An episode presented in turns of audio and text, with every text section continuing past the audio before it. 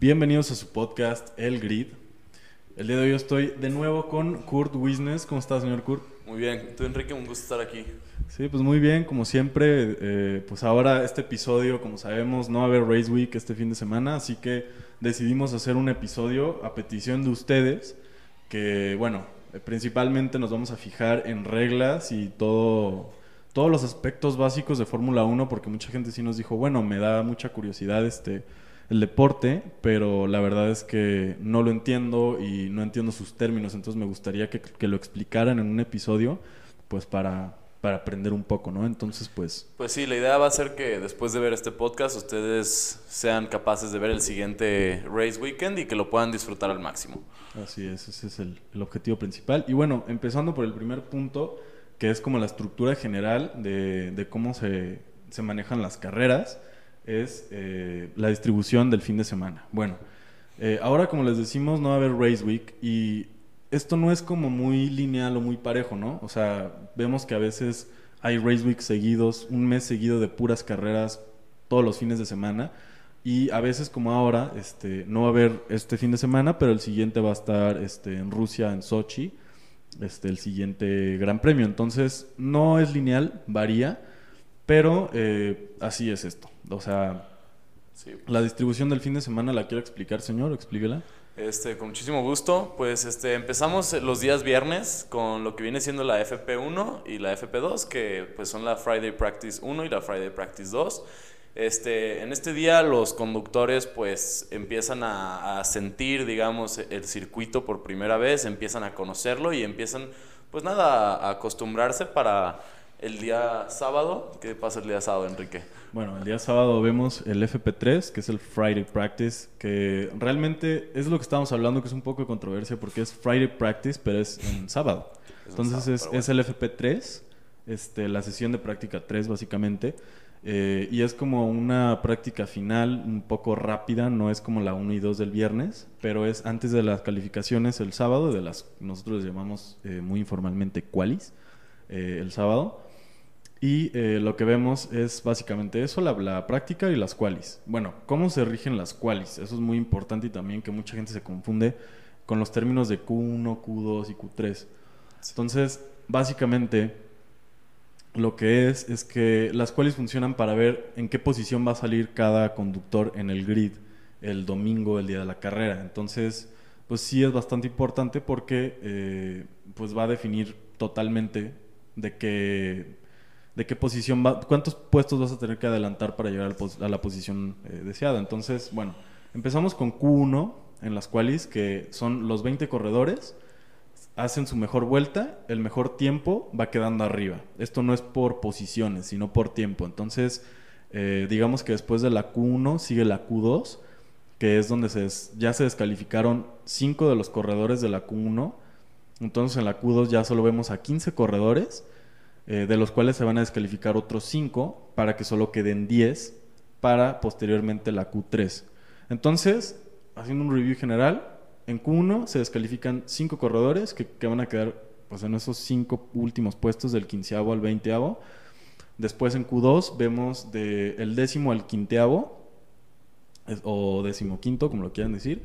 Y eh, en Q3 es interesante, porque ahí vemos que todos los drivers ya están, como, como dirían, improving times, este, o mejorando tiempos, básicamente, para ver cómo va a quedar el grid. Entonces, este, básicamente son cuántas vueltas serán o cuánto durará la sesión de Q3. La verdad, no sé cuánto dura exactamente la sesión, pero digamos que es un promedio de dos a tres vueltas, donde los conductores tienen la disponibilidad de mejorar tiempos para quedar arriba eh, o abajo en la posición. Entonces, pues sí, es bastante interesante y a base de eso ya vemos el grid para la carrera del domingo, ¿no? Correcto. Que es principalmente eso. Este, y bueno, y pues ahora les vamos a explicar este, lo que viene siendo el campeonato de constructores y el campeonato de conductores.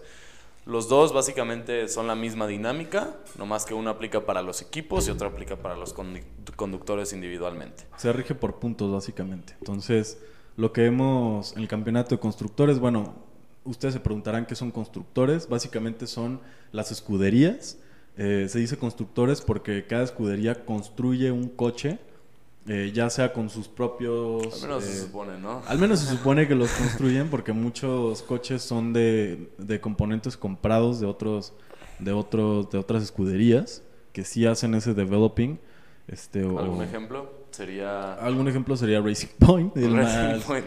el más lógico, que pues es el Mercedes, el W11 de la Haas, que le W19. compra a Ferrari. Haas que le compra a Ferrari, eh, Alfa Romeo que compra a Ferrari, este lo vemos mucho con, por ejemplo, Renault es uno de los eh, providers o proveedores más grandes de, de escuderías en, en el deporte. Eh, le da motores a McLaren, este, ¿y a quién más da motores? A, La verdad no sé, yo, yo sabía de McLaren, Antes- pero no sé de alguien más. Pues sí, antes le daba motores también a lo que son los Red Bulls, eh, Alfa Tauri y, eh, y la propia escudería de, de Aston Martin Red Bull Racing. Este, pero justo este año, lo que comentábamos hace dos podcasts, o un podcast, ya no me acuerdo si fue el pasado o el antepasado, que Renault ya no va, ya no va a proveer eh, Power Units. Entonces, pues bueno, se dan más o menos una idea de lo que es eh, el campeonato de constructores. La cosa es ver quién tiene el mejor coche, quién constru- construyó el, el mejor coche al final de la temporada. Y esto se basa en los dos corredores de cada eh, escudería. Se suman los puntos de los dos corredores en el campeonato de conductores y así este, pues, se evalúan los puestos en ese campeonato. Y bueno, el campeonato de conductores Este, pues es Básicamente la misma dinámica, ¿no? Sí. Nomás que aplica, pues, insisto, a los conductores individualmente. Este, básicamente se rige de que conforme a la posición a la que vas llegando en la carrera del domingo, este, de eso se van a derivar los puntos que vas a obtener por dicha carrera, ya seas un constructor o un conductor. Este, en caso de que llegues en primer lugar, este, los puntos que se te otorgan, insisto, como escudería o como conductor, serán, de 20 serán 25 puntos. En caso de llegar en segundo lugar, son 18 puntos. En tercero son 15, en cuarto son 12, en quinto son 10, este, y así sucesivamente van bajando poco a poco, y solo se le otorgan a los primeros 10 lugares de la carrera, ¿no? Los otros 10 ya no tienen puntos. Y bueno, eh, es como algunos corredores que, que están en, unas, eh, en un rendimiento tan bajo como podemos ver en las escuderías de Williams o Alfa Romeo o Haas, Sí, que, que- no han hecho puntos esta temporada. literal. Sí, de hecho lo hablábamos que la carrera pasada, George Russell, que ha estado rindiendo muy bien contra sus propios compañeros, este, estuvo rozando su primer punto el, el, la, pues, la carrera pasada, este, pero pues bueno, no lo pudo lograr, terminó en onceavo lugar y una vez más Williams se quedó sin puntos. Este, una pena, pero bueno, no es el tema de hoy. Sí, no es el tema de hoy, pero sí, eso es para que se den más o menos una idea del, del puntaje. Eh, funny fact, antes el puntaje no era el mismo en Fórmula 1, de hecho cambió, no sé hace cuántas temporadas, pero fue algo un poco reciente. Reciente, digo, hablando de que el deporte ya tiene más de 70 años, pero la cosa es que antes los puntos se evaluaban, el primer lugar era 10 puntos y de ahí bajaba. Eh, suponiendo que son 10 o el primer lugar, segundo 9, tercero 8 y así se va bajando hasta el décimo lugar eh, un punto. Pero este, pues, sí han cambiado bastante las dinámicas ahora.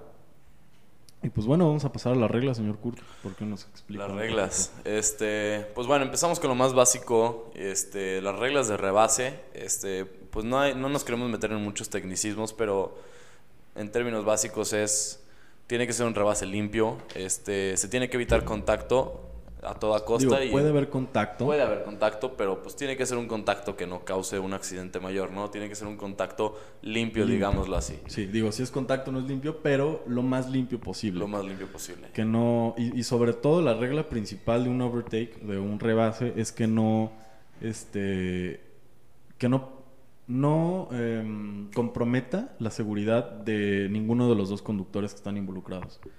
O tres puede ser. Entonces, eh, hasta sí, cuatro, puede- como hasta vimos el fin pasado, pero bueno. sí, así que esa es básicamente, no nos vamos a meter en tecnicismos de cuándo se debe hacer un overtake o en qué posición o, o de qué manera, pero básicamente esa es la premisa principal eh, del overtake en, en el deporte. Y bueno, pasando a, lo- a las reglas principales Después muchos de sus comentarios nos, llegaron en que no sabían que era un red flag y el fin de semana pasado pues nos referimos mucho a, los, las red flags que hubo. Y bueno, vamos a hablar de las banderas en ese caso.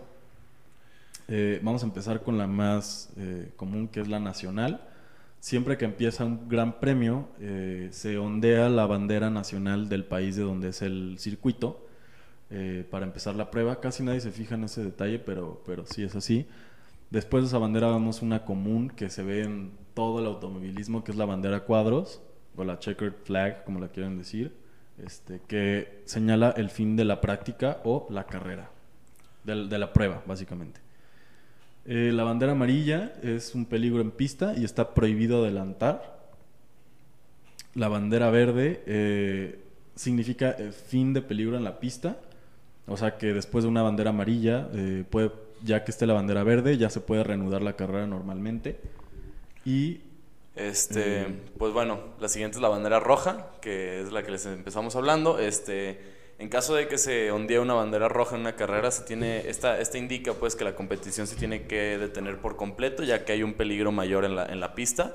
Esto ya podría ser este pues restos de, de, un choque que hubo entre uno o más coches o un daño a la barda protectora que pues en, lo que vimos el fin pasado con Stroll que... esto es muy importante sí porque en, en ejemplo o sea por ejemplo en estas curvas que son medio parabólicas que es muy común bueno no muy común pero es fácil que un coche se pueda salir o pueda derrapar estas banderas estas bardas perdón son fundamentales porque pues protegen al piloto de pues de una situación que podría Quitarle pues, la vida. Quitarle la vida, definitivamente. Y este. Y sí, o sea, es, es, bastante importante porque si la, la, la, el muro está dañado, a la hora de haber otra colisión, ya no hay el mismo amortiguamiento que, que había antes, entonces, pues es ahí donde viene el peligro, ¿no? Entonces, es lo que veíamos el, el, el, fin pasado, que siempre hay ese criterio de los stewards. Los stewards, eh, funny fact, no lo habíamos pensado explicar, pero los stewards son como los jueces o los como los árbitros en este deporte, pero son varios y están alrededor de la pista y ellos van como demeritando eh, como testigos ciertos aspectos de la carrera, por ejemplo las banderas, los penalties, todas esas cosas son medidas por los stewards. Los jueces, ¿no? Los jueces, básicamente, al final de cuentas. Y pues sí, la bandera roja es una detención completa de la sesión. Lo, lo vimos la carrera pasada, se, hubo un reinicio de la carrera dos veces. Sí. Y pues, pues, sí. Básicamente todos, pues nada más para explicar lo que pasa, en caso de que no lo vieron, se prohíbe rebasar, todos tienen que entrar a pits, este, se bajan del coche y pues pasan mínimo unos que 15 minutos en lo que se repara el daño en la, en la pista, o sea, cuál sea la razón por la cual se hundió la bandera y, y, después pues ya se da un reinicio a la carrera, ¿no? Sí, como puede ser la primera colisión de... No, fue, sí, fue antes de la de Stroll, la primera red flag que hubo el fin pasado, fue porque hubo un gran choque y hubo mucho debris en, el, en, el, en el, la recta principal, o sea, en el, en el circuito, y cuando hay tanto debris no lo alcanzan a limpiar eh, entre lo que pues está la carrera, entonces tiene que haber una bandera roja. Pues sí, hay que tener en cuenta que una, una vuelta puede durar minuto 20, ¿no? O sea, es, o sea lo tiene que ser muy rápido. Y, pues... y, si no les da el tiempo para poderla limpiar, porque ya sabemos que los componentes del coche son muy, digo, vamos a pasar en eso adelante, pero los componentes del coche son muy delicados, las llantas son muy delicadas y cualquier debris, mm, por pequeño que sea, digo, los coches están hechos de fibra de carbón. Entonces son piezas puntiagudas que al final de cuentas pueden llegar a arruinar la carrera de, de un piloto o un accidente muy grave. Entonces, sí, es siempre hay que estar de acuerdo con ese aspecto. Y bueno. Este, pues bueno, la siguiente bandera es una bandera que no se ha visto muchas veces, pero es la bandera negra. Este, cuando se le ondea esta bandera a un conductor en específico, este, este conductor tiene que detenerse de inmediato. Generalmente es cuando se cometió una falta pues muy grave. Este, yo la verdad, a mí nunca me ha tocado ver una, por lo que no sabría decirles qué ameritaría una bandera negra, pero, pero bueno, eso es lo que, lo que pasaría en caso de que lleguen a ver una.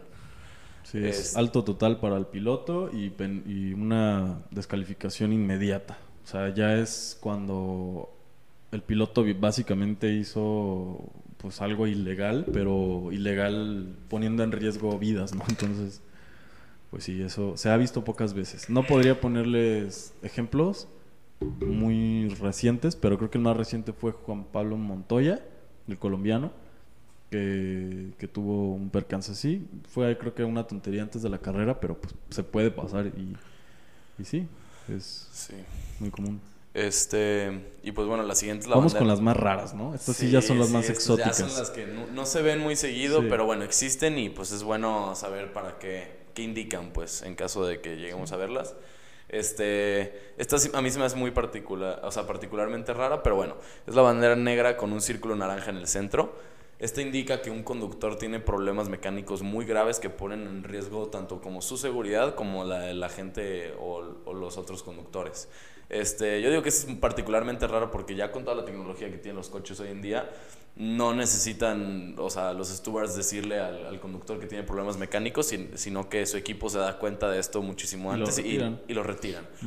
Pero, pero pues bueno, es- este, para eso es. Sí, es raro, pero yo creo que más- se usaba más antes, ¿no? Sí, se usaba que más a la mera antes, un coche creo. se puede prender en llamas, o no sé, o sea, Y ni te das cuenta, ¿no? Sí. Si no había radio, pues está, está cañón. Así es. Este, y bueno, ¿cuál sería la siguiente? La siguiente sería la bandera negra y blanca dividida, que esa también es muy rara y es parecida a la negra, pero básicamente es como una... mm, es lo que estábamos comentando, que no sabemos bien en qué se deriva, en una penalización o en descalificación, porque es una bandera negra, a final de cuentas, no sabemos si es una descalificación, pero básicamente se ondea cuando eh, el piloto en mención está teniendo conductas antideportivas. Eh, insisto, no sabemos realmente qué repercute después al, conductor, si tiene que hacer un, este, alto total o, o qué, pero básicamente de eso sirve la bandera blanca con diagonal negra. Sí, negra con diagonal blanca, básicamente. Luego la bandera blanca. Eh, es curioso porque en otros deportes como la, por la división de NASCAR, bueno, no otros deportes, sino que otra subdivisión del de- otra división del deporte como es la NASCAR o IndyCar, la bandera blanca indica la última vuelta de la competición. En este caso, en Fórmula 1 no es así.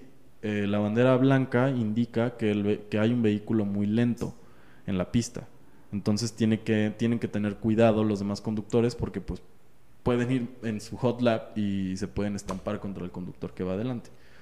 Que muchas veces no se usa, ¿no? Porque lo hemos visto. Sí, sí, En sí. qualis o en... en- O se, o se orillan, o... Ajá, no lo hemos visto, como que no, no, claro, estamos hablando de que el uso de banderas tiene que ser en cuestión de segundos, ¿no? O sea, no, no hay mucho margen de tiempo para usarlas, pero sí hay que, pues, tener en cuenta de para qué sirven, ¿no?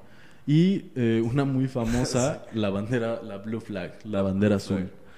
Eh, bueno, la bandera azul eh, es básicamente para indicar que se tiene que, el conductor al que se le está ondeando la bandera tiene que dejar pasar al conductor rival que va atrás de él porque va muy lento o porque se, o sea, perdió el pace o no, lleva el pace necesario para ir liderando ese, ese puesto. Entonces, cuando se la ondean a un piloto es porque tiene que dejar pasar al piloto de atrás. Eh, eso pasa también cuando un piloto sale del track, vuelve a entrar, pero tiene que dar la posición, tiene que dar la posición porque la entrada no fue buena, entonces le dan blue flag. Blue lo, flag. lo vemos. Y en caso, o sea, hemos visto que hay conductores que, bueno, podemos decir que no la vieron, pero se considera que la ignoran la blue flag, esto va a incidir en una penalización, ¿no? Que más adelante vamos a hablar de eso, eh, de las penalizaciones o de los famosos penalties. Y sí, una que se me pasó a mencionarles fue también muy rara, es blanca con rayas verticales amarillas y rojas. Creo que esa es la más rara de todas. Sí, definitivamente. Podría ser una bandera de un país, ¿no? Pero Sí. es con rayas verticales amarillas y rojas y básicamente es para indicar que la pista está deslizante. Puede ser, lo comentábamos, que puede haber algún material como aceite o puede ser a la mera porque hay mucho mucha lluvia, digo, creo que sería evidente, ¿no? O sea, sí. güey, pues sabemos que está lloviendo, no tienes que poner una una bandera para darnos cuenta que el No, track ya- está resbaloso. Yo creo que debe ser una de esas que también va a ser que se usaba un poco más antes. ¿Sabes? Antes. Que era más probable había que un coche, que un coche, o sea, pudiera soltar aceite en cualquier momento. Algo así. Yo creo que los coches del día de hoy ya no. O sea, ya tienen Sí. la tecnología para no estar soltando aceite así nomás en la. O que un sensor track, te indique pero- que lo está soltando, ¿no? Pero, Ujú. pero bueno, eh, esa, esa sería la parte de las banderas. Y eh, bueno, rápidamente la parte de- del safety car no es, eh, no es más que un coche que sale cuando está la, comúnmente sale cuando están las banderas amarillas y todo es para que se reanude la, perdón, se pause la carrera. Por ejemplo, les digo que a veces hay debris en la carrera. El debris es como restos o pedazos de coche o de lo que sea. Y cuando pasan estas cosas, sale el safety car para eh, alentar a los coches para que vayan más lento. Este, y esto les dé tiempo a los, a los este, asistentes a poder quitar todo lo que esté bloqueando la pista o, o todo. Y cuando hay un red flag es cuando realmente necesitan más de ese tiempo que les da el safety car para poder limpiar la pista o reparar el daño que hubo en la pista. Entonces, Eh, que era la mayoría, ¿no? Para que no. Sí. Para que no se pues deshagan los coches, básicamente, para poder llegar a la, a la zona de pits. Exacto. Ahora, el safety car no es un coche muy lento. O sea, Sí, no. sí, Para nada. sí alenta a los coches que van detrás de él. Pero hablamos que, por ejemplo, el safety car de estas temporadas lo ha patrocinado Mercedes. Creo que, de hecho, el safety car de hace 10 años o más ha sido Mercedes. Digo, diferentes modelos, pero, por ejemplo, el que vemos este año es una MG GTR. Muy bonito. Chulada de coche. Y eh, normalmente el safety car es plateado, este, para que se diferencie de los demás coches y tiene una torreta con luces amarillas. Este, y sí, muy bonito. De hecho, funny fact, eh, el fin de semana pasado, muchos lo vieron, eh, de hecho lo subimos a Instagram, que los AMG GTRs, Mercedes hizo una, como un homenaje a Ferrari por su milésima carrera y en vez de ser do- plateados, como siempre lo son, eran rojos. Entonces, bueno, funny fact, pero para que sepan todas las reglas del safety car, básicamente. Este, bueno, pues ahora les vamos a hablar un poquito de las penalizaciones. Este, pues hay diversas razones por las que un conductor podría ser penalizado. Eh, algunas de estas podría ser que, que reingresó de una manera peligrosa o que no hizo caso a las banderas, este, al, al estar saliendo de la, de la zona de pits, por ejemplo. Este, ya, ya más en la carrera, cuando un conductor eh, se sale del track, las cuatro llantas salen del track o, el- o corta una curva, pues, este, se hace una penalización porque pues obviamente es ilegal, no sería justa. Este, Ahora, haciendo un pequeño paréntesis, este, en, en la parte del reingreso, este, por ejemplo, vimos el fin pasado que a Checo Pérez le pusieron un penalti por eso, porque este, iba reingresando a la pista y no se fijó que Raikkonen estaba haciendo un hot lap. No le avisaron también, este, que eso habla mucho de la relación que tiene con su equipo, pero bueno, otro tema. Eh, la cosa es que hubo pequeña colisión y hizo que Raikkonen pues girara totalmente. Le estoy pegando mucho al micro. pero bueno, eh, básicamente ese, es- ese sería un ejemplo de un reingreso que deriva un penalti. Y, eh, y, o sea, y el penalti que le dieron en, en este caso, como, como no fue en la carrera en sí, este, fue en las qualis, ¿no? En la última quali, creo. Una coli. Este... Digo, más adelante les, les hablaremos de qué, este, cómo, o- cómo se, o cómo se, este, pues se aplican esos penaltis a, y cómo lo repercuten a cada driver, ¿no? A cada conductor. Sí, retomaremos más adelante. Así es. Este, también otra, otro penalti que, que puede, o sea, otra situación que te puede causar un penalti sería entrar a la zona de pits cuando esta está cerrada. Este sí, no siempre está abierta, no, no es cuando quieras. Como lo vimos el fin pasado, ¿no? Lo Con- vimos el fin pasado. Que nos dio una gran carrera Sí, ese no. penalti. Bueno, fin antepasado ya. Fin antepasado, en Monza. En Monza este, con Lewis Hamilton, que, que digo, también no le avisaron, pero, pero bueno, este, eso, eso derivó a un penalty y eso pues sí nos dio una carrera muy buena. Otra podría ser una conducta antideportiva, la cual podría ser estrellarte contra, contra otro conductor adrede, que digo, pues no lo vemos muy seguido, ya que están corriendo en coches que valen pues millones de dólares, pero, pero bueno, este... Puede ser una maniobra peligrosa también, eh, que ponga en riesgo al- a los demás conductores a- a- o al mismo conductor. Y pues todo esto está evaluado, les decimos, por los stewards, muchas veces estos penaltis son injustos y pues sí, o sea, es como un árbitro básicamente, es totalmente arbitrario, es, son los jueces del deporte, pero sí, digo, es un pequeño paréntesis. Este, y bueno, ¿cuáles podrían ser las, o bueno, cómo aplicarían estas, estas sanciones? Enrique? Bueno, estas sanciones se pueden aplicar eh, con segundos de carrera, ya sea cuando el conductor esté en la carrera y haga la el foul, eh, le dan la penalización y le quitan, pueden ser de 5 a 10 o 15 segundos de carrera. Que esto, ¿cómo funciona? Bueno, eh, si están corriendo y todavía va a ser una parada a pits, cuando para el coche a pits, después de haberle cambiado las llantas o cualquier componente que le tengan que cambiar, que normalmente son las llantas, este, ya si tiene el, com- la- el front wing dañado se lo pueden cambiar, pero normalmente son las llantas. Ya que el coche está listo para salir, desde ese momento corren los 5 segundos o los segundos que sean y pasando los, los segundos del penalty, ya el coche puede reingresar al track para seguir corriendo. Ahora, estamos hablando que esos 5 o 10 segundos te pueden implicar uno o dos posiciones, ¿no? no, hasta más. Digo, hasta también más. Hay, hay que tener en cuenta que muchas veces estos corredores pues están compitiendo por décimas de segundo, Claro. ¿no? O sea, la diferencia pues lo vimos con Gasly y, y Sainz, en, Y en la Sainz. carrera pasada. Cuatro milésimos. Cuatro, cuatro décimas de segundo. Décimas. décimas. Cuatro décimas de segundo este, fue la diferencia entre ser primero y ser segundo.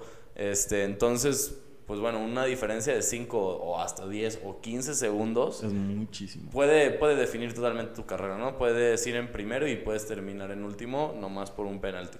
Pensarán que es exageración, pero un día pónganse a ver las qualis y todo y se van a dar cuenta que verdaderamente este deporte es cuestión de segundos. O sea, es muy, todo pasa muy rápido y, y bueno, esa es una de las maneras que te pueden eh, repercutir un penalti. Otra de las maneras, eso sería, el, el ejemplo pasado sería cuando está la carrera en curso, te paran en pits y te quitan esos segundos. Si ya pasó la carrera y terminó y te dieron el penalti, no sé, en el lap, faltando 5 laps o 10 laps, ya no vas a parar en pits.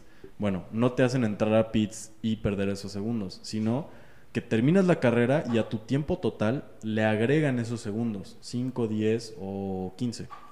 Por un ejemplo, tal vez se han visto más, pero no sabemos. Este, Eso puede ser, o en qualis, este, no te dan segundos en sí. eh, te- esa sería otra manera, te quitan posiciones. Por ejemplo, el penalti que le dieron a Checo Pérez por ese reingreso que estábamos hablando eh, ahorita, hace unos minutos, eh, le dieron un grid penalty y lo bajaron una posición quedando abajo de Stroll. y pues sí, esa, esa sería otra manera de cómo lo repercutan los penaltis a los eh, conductores. Sí. Y este, y bueno, pues ahora les vamos a hablar sobre cómo, cómo bueno, no, más bien primero les vamos a decir la, la última este, manera en la que pueden hacer, aplicar Ah, sí, un penalti, perdón, una disculpa. Este, también puede, en caso de que un conductor, digamos, cause un accidente y él esté involucrado al grado de que ya no pueda terminar la carrera, Que sea un DNF. un DNF, lo conocido como un did not finish, este, pues se le podría aplicar una, una multa monetaria, ¿no? Este, porque pues sí, no hay, no hay otra manera y ya no, ya no puede repercutir en el, en el race weekend que sigue. Este, y bueno, pues ahora les vamos a hablar ahora sí de cómo se divide un- una escudería, cuáles son, digo, son muchísimos los equipos que, o las partes de, de un equipo que, que actúan para que funcione bien una escudería, pero este, las, las básicas o las más importantes pues vendrían siendo lo que es el team manager, que es el, El director, director. el, que, el que manda básicamente. El manda Este, más del el equipo. manda más, en caso de... Que básicamente son los rockstars del equipo en sí. Porque Sí. son como la imagen, la imagen pública del, del equipo. El que siempre está en prensa diciendo qué está pasando con el equipo. Y que sí, quieren hacer, que no quieren hacer, Exacto. quieren mejorar, exacto. toda la estrategia principal de qué va a funcionar con el equipo y todo la tiene el director. Normalmente es así, pero hay equipos en, el que, en los que no es así. Ahora, este, ¿qué equipos pueden ser? Bueno, usted, o sea, te lo voy a preguntar a ti porque tú, o sea, sabemos que platicamos mucho del deporte. Ahora, conocemos a muchos directores. Christian Horner de Red Bull. Toto Wolff en Mercedes, que yo creo que es el más popular. Mattia Binotto en Ferrari, este, en Renault, ¿cómo se llamaba? Cyril, bueno, se llama Cyril, no sé cómo se apellida, francés. Eh. Haas, eh, Gunther Steiner, Gunther Steiner. Gunther Steiner, que por cierto yo pensaba que era austria, austra- austriaco o alemán, ¿sabes de dónde es? No. Es italiano, güey. Ah, Gunther Steiner es italiano. Esa sí no me la sé. Pero habla como alemán, tiene acento alemán y tiene acento de, de o sea, de austriaco, o sea, raro, pues. Digo, puede ser que haya nacido en Italia, pero se haya criado en, En Alemania, lugar. puede ser. Digo, pues sí, a no mí se me haría muy raro hasta por el nombre, ¿no? Digo, Steiner, pues no es, no es muy italiano que digamos. Pero Sí, bueno, no. dime, ¿cuál es tu pregunta? Ah, mi, pre- mi, mi, mi pregunta era, bueno, conocemos a todos estos directores. ¿Tú sabes cuál es el director de Racing Point? The Racing Point. Fíjate que, que sí, pero porque lo estaba investigando para, para un, un, este, un este podcast pasado. Es Otmar. Otmar, sí. Otmar Ush. No, se me fue. Ah, Safnauer.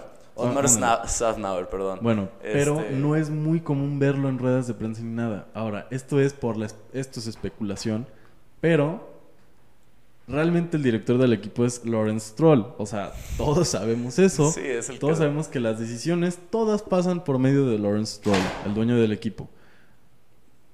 Podrá ser porque es el dueño mayoritario, porque en Red Bull, Mercedes y todos son eh, compañías grandes que tienen el equipo. O sea, vaya, eh, Mercedes, el, el equipo de Mercedes no es de Mercedes totalmente, sino que es de dueño, es de, de- de una sociedad, va- vaya. O sea, pero eso es un ejemplo de, de un- de- de los directores Que curiosamente de mucha gente no lo sabe, pero Toto Wolf también es un, es un este, accionista Mayoritario. Casi, casi mayoritario o mayoritario de, De de Mercedes. Mercedes. pues. Negociazos. Negociazo. Y más Sí. si tu equipo va ganando y tú lo vas dirigiendo. O sea, No, y la verdad, pues él fue el que lo construyó, Exacto. ¿sabes? De que desde, desde el Desde piso hasta, hasta arriba. Y este, y pues bueno, sí, o sea, lo que me dices es, es totalmente válido. O sea, desde que ves que Lance Stroll está ahí porque pues su papá lo, él compró el equipo y le compró el lugar, desde ahí ya se ve quién manda ahí, ¿no? O sea, Sí, quién, claro. quién, quién da las, quién da las eh, órdenes. órdenes. Pero bueno, este, la siguiente parte de, de una escudería que pues obvio, este, muy importante, pues, los Lógico. conductores, ¿no? Este, que ahora creo que no lo hemos explicado, pero son 10 escuderías y 20 lugares eh, de conductores. Cada escudería tiene dos pilotos. Creo que es lo más obvio, pero hay mucha gente que no lo sabe. mucha gente que no lo Son sabe. 10 escuderías y 20 pilotos. Dos pilotos por cada equipo. Ahora, por eso estábamos diciendo el otro día, haciendo énfasis, de que son los mejores 20 pilotos del mundo.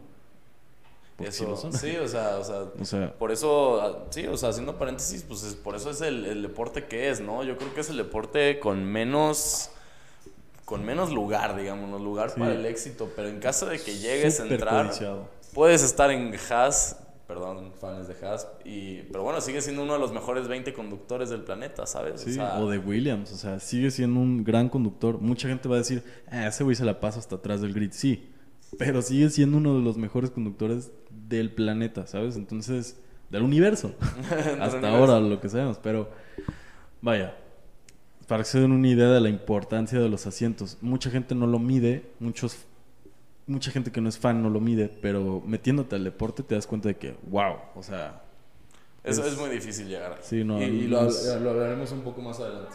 no es gente común. No es gente común, O sea, tienes que ser básicamente. un demente. Pero bueno, Pero bueno. este, ahora hablaremos del equipo de Pits, otro, otro factor pues fundamental. Háblanos del equipo de Pits. ¿Cuál es su trabajo? Bueno, el equipo de Pits principalmente eh, se constituye o se, mm, se forma parte mm, de todo el equipo en forma de que ellos tienen que, tienen que asegurarse de que cuando el coche entra a boxes se pierda el tiempo, el menos tiempo posible, siempre, siempre, siempre. Es lo que estábamos hablando. Red Bull lleva un récord de 1.2 segundos de parada de pits. Y estamos hablando de que lo que el labor que tiene una parada de pits es eh, cambiarle las llantas al coche, las cuatro, las cuatro llantas. Eh, No, y pues a veces hasta echarle gasolina, ¿no? a veces, las- mm, sí, o sea, bueno, creo que ya no. Bueno, ya que son híbridos, pues ya no tanto. No, y ya no se les permite, o sea, con el compound que tienen de gasolina Mm. el tanque, lo tienen que usar toda la carrera. Ah, bueno. Antes sí se les echaba gasolina, en IndyCar sí se les echa, en NASCAR sí, pero en Fórmula 1 creo que hubo unas regulaciones hace unos varios años ya, que ya no se pueden llenar gasolina. Pero, eh, por ejemplo, si se rompe el front wing, se tiene que cambiar el front wing completo. Que ustedes dirán, ay, es un pedo. No, o sea, es el alerón frontal eh, son dos clips, bueno, varios, no son dos, pero varios, y se quita el, el alerón pasado que ya está roto y se pone una pieza nueva. Y esto, pues digo, les toma 10 segundos, pues, o sea... Sí, o sea, es en cuestión de segundos tiene que ser eso. Sí, es una parte que pues, la tienen que ma- manejar entre cuántas, dos o tres personas. Tres personas por llanta. O sea, están básicamente las dos personas que, no sé cómo se les llama su labor, pero son los que tienen los carritos, los, los gatos, básicamente, que son para levantar el coche que pesa 800 kilos aproximadamente. Eh, está el de adelante que levanta la parte frontal y el de atrás. Se levanta el coche y están tres personas por llanta. Eh, estamos hablando que son cuatro llantas, obviamente. 4 por 3, 12. Son 12 personas para cambiar las puras llantas. El que está al centro es el que usa el, el, este, ¿cómo se llama? El, Pues es el como hidráulico. no, el, el- ah. la madre para quitar las llantas, se me fue el nombre, güey. Ah, pues el taladro. El pues. taladro, el, eh, el- sí, el taladro, el Dremel, lo- como le quieran decir, este, es una persona que está al centro, una persona que va a quitar la llanta y la otra persona que va a poner la llanta nueva. Entonces se necesitan varias personas para hacer el trabajo de quitar una llanta. Entonces, Digo, hacerlo en un segundo. claro, hacerlo en un segundo es bastante Pues sí. pues tienes que tener la destreza de eso, pero estamos hablando de que a veces hay errores, de que no están preparadas las llantas o alguien tuvo un problema con la mecánica de, del, pues vaya, de, de- de los pernos, del perno principal, solo usa un perno, no es como los de coches que son como NASCAR, que son cinco o varios. Este es uno central, es el, no, no me acuerdo cómo, cómo se llamaba, Center... Bueno, la cosa es que es central, es uno. Y eh, ese es el equipo de pits básicamente. Se, constituye de mecánicos también, pero muchos mecánicos no trabajan en pits. Muchos mecánicos también están atrás en el labor de, eh, vaya, construcción del coche y pues obviamente lo que es un mecánico, o sea, arreglar, eh, mejorar el coche, poner las mejoras, este, todo, el mantenimiento, todo. Esos son los mecánicos también. ¿Qué digo? Que no es tarea pequeña, ¿no? Lo hemos visto en varios casos que ah, en menos de un día tienen que cambiar toda la power unit, Sí. todo el motor de un coche y lo han logrado. En algún- algunos ejemplos, sí, o sea, si un coche el día anterior, el sábado en Qualis, eh, que creo que es el ejemplo, eh, se, se estrella o le pasa algo en el componente interior del coche, tienen que cambiarlo en un día. Entonces es un trabajo súper respetable. No, y Totalmente, o sea, sí, sí, sí, o sea, teniendo en cuenta que, que un coche de Fórmula 1 pues está diseñado cada centímetro para servir una función, el mover las cosas y luego volver a reemplazarlas y volverlo a unir de una manera que funcione perfectamente, pues no, no es tarea no es tarea pequeña, entonces pues bueno, mucho respeto para esos, ¿no? Que trabajan tras bambalinas, digamos. Pues sí. Este, Así y es. bueno, ¿cuál sería la- el siguiente? Bueno, los estrategas, que lo estamos platicando hace poco, que un, equipo tiene que tener unos estrategas. Vaya, eh, esta temporada Ferrari no ha tenido muy buenos resultados gracias a eso, que no tiene buenos estrategas. Y esto porque es- estas personas se encargan, digo, son personas expertas en estadística, y se encargan totalmente en predecir qué componentes tiene que utilizar el coche más, qué, com- qué compound tiene que usar el coche, o sea, qué modo de manejo, qué modo de frenado, qué temperatura tiene que usar este, la- los frenos, eh, la mezcla de gasolina, sí. todo eso lo tienen que medir los strategists. Sí, y luego otra cosa que también tenemos que tener en cuenta son las llantas. Las llantas pueden estar, ahorita tú estabas diciendo, pues, pero los, camp- los compounds este, pueden ser tres, ¿no? Hay llantas que son suaves, este, medias y duras. Y duras. Antes había más, super soft, super hard, y había más tipos, creo que había cinco tipos, pero ahora hay poquitos menos. Son esos tres principales, y bueno, los hablando del que son para wet, el wet que es el azul, y el verde que es wet, no tan wet. sí, o sea, sí, también depende de si está lloviendo en la carrera, si no está lloviendo, pero, pero bueno, en, en una carrera normal, digamos, así en una carrera con condiciones aceptables, que no hay de lluvia, este, están estos tres compounds, que básicamente las, las suaves, la, caras- la característica que tiene es que tienen un agarre pues mejor, ¿no? Digamos, entonces el coche puede ir un poco más rápido Y son más ligeras. y son un poco más ligeras, y este, pero se desgastan más fácil. Se Se desgastan más más fácil, entonces vas a tener que volver a entrar a pits Y en perder menos vueltas y perder, perder posiciones. Este, pues la media es la media entre lo- las duras y las, y las suaves. Y pues las, las duras, pues vas un poco más lento, pero te duran. Con mucho más pace. Sí, con mucho más muchas, tiempo. muchas más vueltas. De esto se deriva que eh, hay estrategias de dos entradas a pits y de tres entradas a pits. Si tú quieres tener una carrera que, ah, o sea, vas a estar, pues no sé, o sea, queriendo ir rápido todo el tiempo, pero te vas a tener que estar parando a pits tres veces, pues se vale, ¿no? Digo, eso ya cae en manos de los estrategas. Este, otros factores que tendríamos que tomar en cuenta para, para los Bueno, estrategas. la temperatura del track, vaya, temperatura del el- el clima, básicamente, este, si está muy soleado el día, puede calentar mucho el asfalto del track y puede hacer que la presión de las llantas se incremente drásticamente, causando una ponchadura o que el coche no pueda moverse tan rápido. Este, también el rendimiento del coche y este, la temperatura Vaya, más bien el clima en general. O sea, en muchas carreras se predice el clima eh, a tal punto de que se va a saber que va a llover, entonces se programa la parada pits para cambiar las llantas a wet y poder utilizar esas llantas. Obviamente, si corres en pista con unas soft, te vas a partir el hocico, entonces necesitas unas llantas wet eh, para poder seguir corriendo. Sí. En casos muy extremos, que la pista esté llena de agua por la lluvia extrema, se para la sesión. Mm, se ha visto, no tan visto. seguido, no siempre que llueve, pero se ha visto. Pero cuando llueve mucho y no la paran es muy divertido, ¿no? Como lo Sí. vimos en Alemania hace uno o dos años. Así que es. bueno, pues nos dio un, una, un Una muy podio- buena un podio carrera. sin Mercedes. Exacto. Sí, cuando llueve le da mucho gusto a los fans, de hecho. En la comunidad cuando sabemos que cuando llueve se va a ver buena carrera porque va a haber eh, un podio sin Mercedes. Bueno, No necesariamente, Ajá, no es pero- necesariamente sin Mercedes, pero un podio más variado Sí. porque hay colisiones, desafortunada, pero afortunadamente, y hay este, pues muchos otros factores. Entonces, pues sí, es, es bastante importante. Eh, también están en ese, en este, este rango del equipo los ingenieros, que también están en control del coche, junto con los estrategas para eh, estar midiendo toda la temperatura del motor.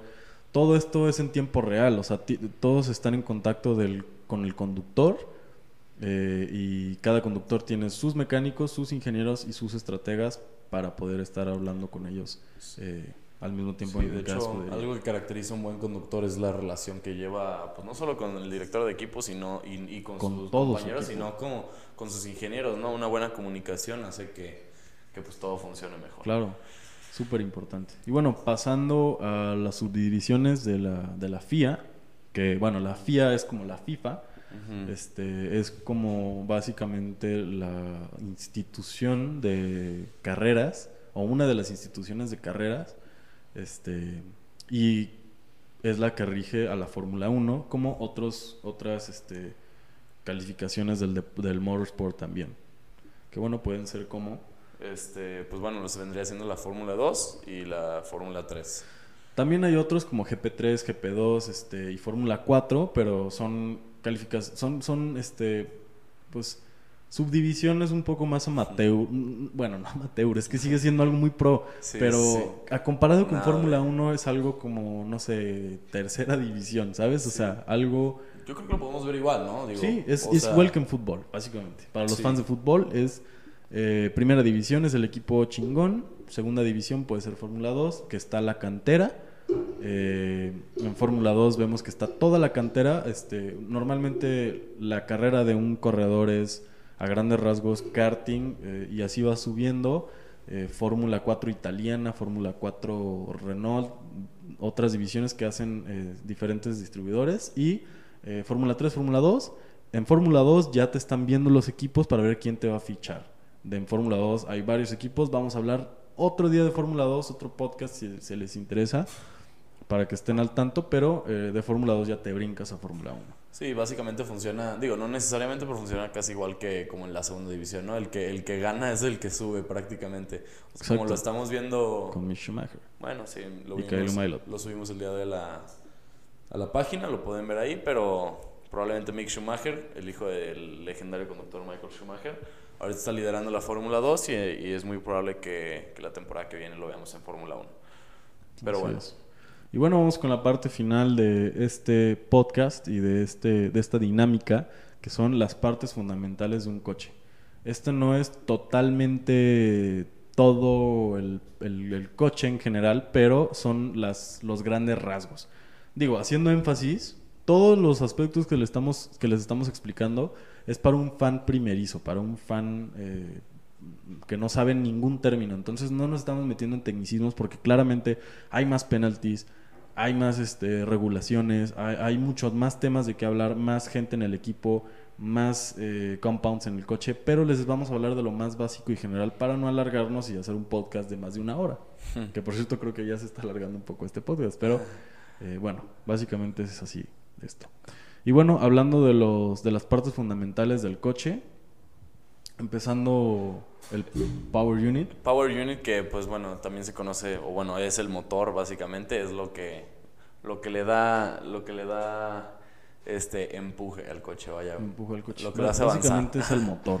El motor. Eh, que ahora vemos la, la era híbrida de, de seis cilindros de, de Fórmula 1. Antes veíamos eh, un V8, antes de, antes de eso veíamos un V10, antes un V12, este, y antes eran naturalmente aspirados, que ah, entró mucha polémica que ahora aparte de ser híbridos con, con recuperación eléctrica, también son en- con turbos. Entonces, sí, pues se va volviendo un poco más aburrido el deporte, pero, pero también, o sea, sigue siendo un sonido fenomenal y siguen siendo máquinas Sí. espectaculares de relación eh, potencia-peso iguales o mejores. Entonces, todo muy bien. Vamos a seguir con la siguiente parte. Este, pues bueno, la caja de cambios o la transmisión, este, pues bueno, ¿cuántas, cuántas velocidades tiene una Power Unit normal? ¿Son 8? Ocho velocidades, 8 velocidades. básicamente. Este- Que también ha ido variando. Antes eran cuatro velocidades hace muchos años, después seis y se fue aumentando hasta ahora ocho con la secuencial. Antes eran manuales,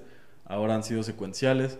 Ahora, toda la tecnología que se saca, hablando de los compounds del coche, toda la tecnología que se saca de los coches de Fórmula 1, lo vemos en coches de producción eh, normales. Toda la tecnología, las paletas detrás del volante que ves en tu Cupra, eh, salió literalmente de un Fórmula 1. Todas esas ideas se prueban en Fórmula 1 y se pasan a, a- a los coches. Muchas de las cosas eh, en cuestión de tecnología de un coche salen de Fórmula 1, totalmente. Eh, otro componente que podemos ver, ¿cuál sería, señor Kurt? Este, sí, dándolo así ya un poquito ya por arriba, Por para arriba, no alargarnos tanto, pero bueno, el sistema de frenos, que, que bueno, son, son lo, lo, lo, lo Es más primordial. chingón que hay, ¿no? Lo Sí. más chingón que hay en el mundo, yo creo que son los frenos, pues, más, este, pues, más avanzados que podríamos ver. Sí, son, claro, para un coche que acelera muy rápido y que sube a unas velocidades de 380 kilómetros por hora. Y claro, están limitados, ¿no? Están eh, virtualmente limitados, pero eh, a un coche que llega a velocidades tan altas necesitas frenos muy potentes para parar esa masa eh, pues, bastante Tan bien, rápido ¿no? como lo hacen, ¿no? Tan rápido como lo hacen. Este, y bueno, háblanos de, de esa parte fundamental para, para lo que vienen siendo los rebases, el, el DRS. ¿Qué es el DRS? Bueno, el DRS o DRS es eh, básicamente un componente del alerón del coche que es movible. Ojo, este componente que salió de Fórmula 1 lo puedes ver también en tu Porsche, que si se levanta el alerón cuando vas a cierta velocidad o cuando vas a frenar, eh, bueno, todo eso salió del DRS. Básicamente funciona que es, es una pieza básicamente que está en, ¿qué serán? ¿Cuántos grados serán de inclinación? ¿Unos qué, 45? Sí, como alrededor de 45, hasta un poquito menos, Ajá, yo creo. Para parar el aire en la parte del alerón cuando quieres frenar el coche o cuando no, no, no vas con esa, es- no quieres tener esa libertad aerodinámica, vaya. Y cuando quieres rebasar en rectas o cuando vas en rectas, tienes que activar el DRS para que vaya plano. Entonces el alerón está, no está plano, pero esa parte que bloquea la mayor parte del aire está plano. Entonces tienes muchísimo menos drag y este más Es empuje. Más fácil rebasar, ¿no? Cuando se usa el DRS en, en las carreras es vas atrás, va un coche atrás eh, aprovechando su estela de, de- de aire y activa el DRS y rebasa el coche. Eso es una de las maneras que vemos este el DRS en, en- en Fórmula 1, pero sí, de hecho es un componente que salió de Fórmula 1, se probó y se usa en muchísimos coches deportivos que necesitan este componente para frenar el auto. Este, es correcto. Y bueno, Es- pues ahora este, les hablamos de- del front wing, que ya, ya les habíamos comentado un poco lo que 50 era minutos ya atrás. llevamos. Pero, este, pues bueno, es una parte fundamental para la aerodinamicidad, para no generar tanto drag. Este, y ahora, ¿cuál sería la siguiente? El suelo del vehículo, básicamente, del monoplaza, básicamente sería, este, pues, literalmente el suelo del coche. Todos los coches, aparte de las cuatro ruedas, tienen entre los dos ejes un, un suelo. E- Este suelo ayuda a que literalmente el coche esté pegado al piso, porque no tiene con los alerones para volar, literalmente. O sea, para no volar, más bien. Este, necesita un piso que lo mantenga literalmente abajo para que a esa velocidad no vuele, que sí hemos visto el casos. centro de gravedad. el pues, centro de gravedad, que, que sí hemos visto casos que el coche prácticamente vuela. Sí, no, vuela. Vuela, literalmente. Vuela, se da vueltas, vuelve sí. a caer, rueda y todo lo que, todo en medio, ¿no? Sí. Este, bueno, la siguiente parte sería el kit aerodinámico, que bueno, creo que esto pues es prácticamente toda, to- ay, perdón, que es toda, toda Le andamos pegando mucho al Sí, mic. le este. andamos metiendo su, Sí. su madriza. Pero bueno, este sería pues todo el kit, eh, toda la carrocería, ¿no? Pues casi casi Básicamente. todo el diseño del coche que está perfectamente diseñado para que el aire entre de una manera que lo haga, pues lo haga ir más rápido, ¿sabes? Que no haya tanto drag, que el coche no genere tanta resistencia. Básicamente. Sí. Estamos hablando de que todo ese kit está hecho de fibra de carbón 100%, no pesa nada y eh, es súper importante. Un coche sin esos componentes no llega a ser eh, un buen coche, aunque tenga un buen power unit. Entonces es súper importante. Bueno, todos los componentes, pero sobre todo el kit aerodinámico es bien importante para que un coche ande a madres. Entonces hay que tenerlo bien en cuenta. La suspensión eh, también es un, un aspecto muy importante.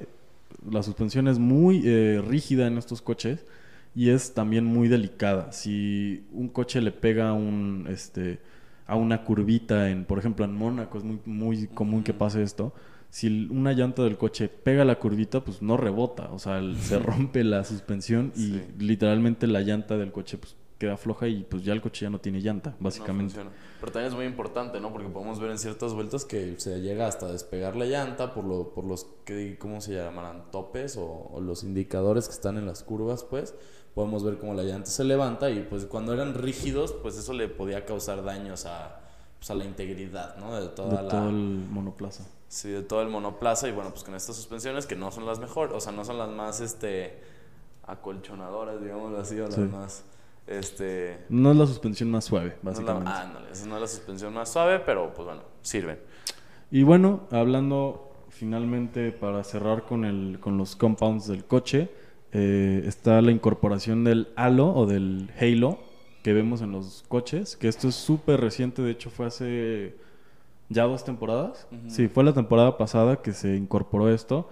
Básicamente el halo es pues un halo, básicamente un aro que rodea eh, lo que es la parte posterior, la parte... Lo superior del, Superior conductor, y del que conductor. se une por la parte frontal, ¿no? Ajá, normalmente en los coches antes, hace dos años, solo estaba el casco que, que protegía al conductor de cualquier objeto que fuera pasando a 300 kilómetros por hora, este, y era lo único que lo protegía. Sí. Eh, hay choques donde el- queda un coche arriba de otro, donde el coche da vueltas, donde se cae de cabeza, o sea, hay, coche, hay, hay accidentes muy eh, aparatosos y la incorporación del halo ha salvado a muchos conductores de, de accidentes muy graves. o Sí, sea, no, y digo, perdón, para dar un ejemplo, para no irnos tan atrás, este accidente que acaba de pasar, la primera red flag, que fue, pues, ya, o sea, el que causó botas. Bueno, que Sí. dicen que causó botas. Dicen que pasó. Este, si ves el video desde la cabina de, de Carlos Sainz, se ve como el coche, gracias al Halo, no le pega no a le Carlos pega a. Carlos Sainz de la O cabeza. sea, es un ejemplo muy claro de para qué Sí. funciona, este, por qué es bueno tenerlo y pues bueno. claro, digo, yo no sé su punto, señor, pero a mí se me hace horrendo el Halo. Ah, o el sea, a mí no me estéticamente gusta es estéticamente. Es feo, es Sí, sí, sí, sí, sí, o sea, los coches eran hermosos Eran antes. hermosos, eran estéticamente muy bonitos, pero desde que se vio el Halo, ugh, Sí. no, not good. Pero bueno, pues ha sido todo por nuestra parte. Espero que les haya gustado el podcast de esta semana, porque nos van a extrañar el fin de semana. No va a haber eh, pues Race Week y no vamos a poder hacer una transmisión. Pero pues esperemos que con este podcast eh, no nos extrañen tanto y, podamos brindarles un, un una dinámica diferente a, lo normal. Y bueno, pues esperen dinámicas así cuando no haya Race Weeks. Vamos a subir el jueves eh, un podcast, vaya, de temas que nos sugieran ustedes o, te- o vaya, temas en específico, ¿no? Pero bueno, ¿algún, ¿alguna cosa que quiera añadir, señor? Nada, este, pues les agradecemos muchísimo que nos hayan acompañado. Por favor, asegúrense de mandarnos los temas que quieran escuchar en el podcast y este, pues nada, los vamos Que a nos estar- sigan, ¿no? Sí, pues que nos sigan, no estaría, Sí, no no estaría, nada mal. Este, y pues nada, este, eso es todo de nuestra parte y los vemos la semana que viene. Hasta luego. Hasta luego.